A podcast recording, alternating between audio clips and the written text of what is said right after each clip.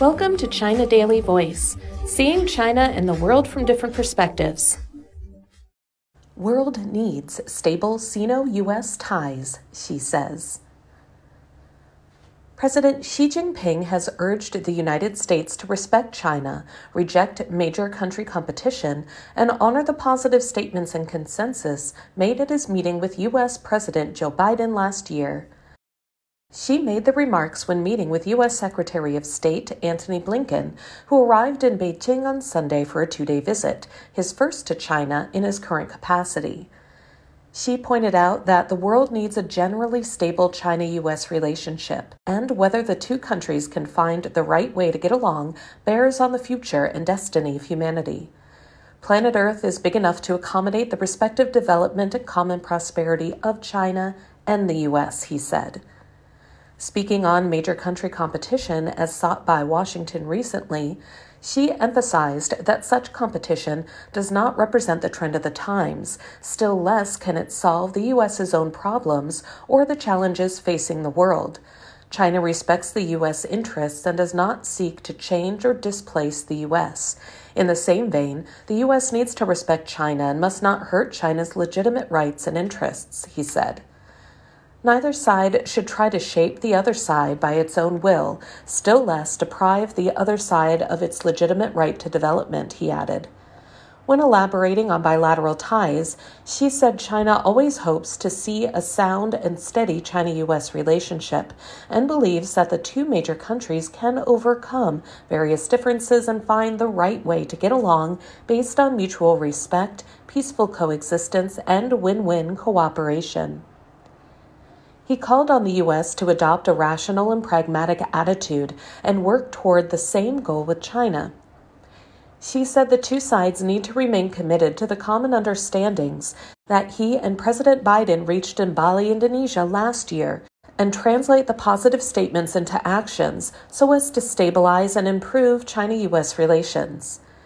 Blinken conveyed Biden's greetings to Xi. He said Biden believes that the U.S. and China have an obligation to responsibly manage their relations, adding that this is the interest of the U.S., China, and the world. He also said the U.S. is committed to the agenda set by the two presidents in Bali. The U.S. stands by the commitments made by President Biden, namely that the U.S. does not seek a new Cold War and does not seek to change China's system, that U.S. alliances are not directed at China, and that it does not support Taiwan independence and does not seek conflict with China, Blinken said. The U.S. side looks forward to having high level engagement with the Chinese side, keeping open lines of communication, responsibly managing differences, and pursuing dialogue, exchanges, and cooperation, he added. Observers said that Xi made his remarks to Blinken at a time when Washington has persisted in suppressing and bullying China while hollowing out the One China principle, pushing the relations to a new low.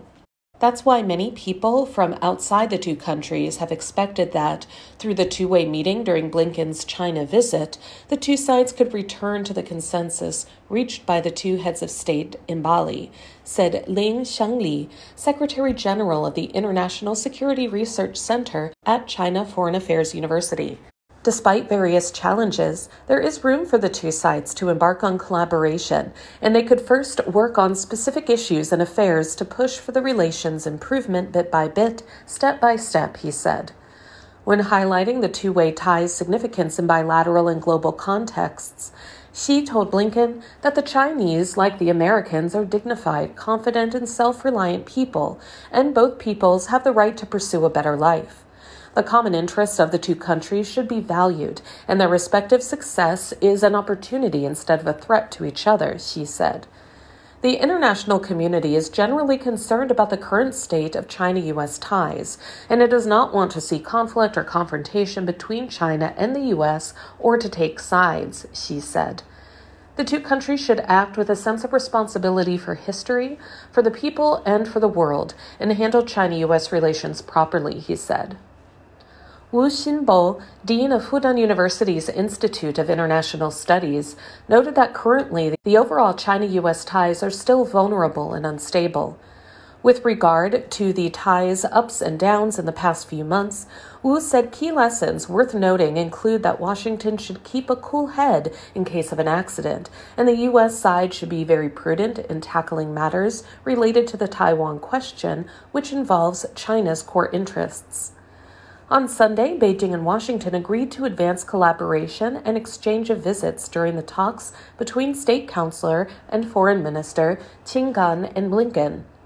Earlier on Monday, Wang Yi, a member of the Political Bureau of the Communist Party of China Central Committee and director of the Office of the Foreign Affairs Commission of the CPC Central Committee, also met with Blinken.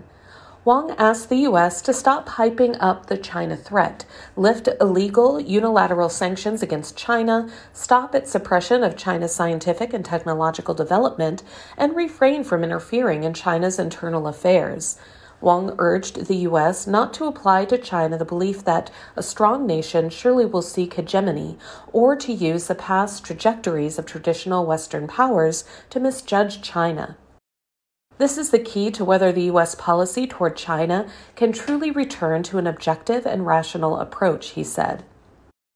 Su Xiaohui, Deputy Director of the Department of American Studies at the China Institute of International Studies, said that China has consistently honored and supported peace, and many countries disagree with the U.S. narrative that China seeks hegemony or to bully others when it is getting stronger. As the U.S. will host this year's APEC Economic Leaders Meeting, Wang said it is an important opportunity for the U.S. to rethink and recalibrate its Asia Pacific policy. China is ready to work with the U.S. to explore a way for constructive interactions in the Asia Pacific region, and it hopes that the U.S., as the APEC host, will work with China to bring Asia Pacific cooperation back to the right direction, Wang said. That's all for today. This is Stephanie, and for more news and analysis, buy the paper. Until next time.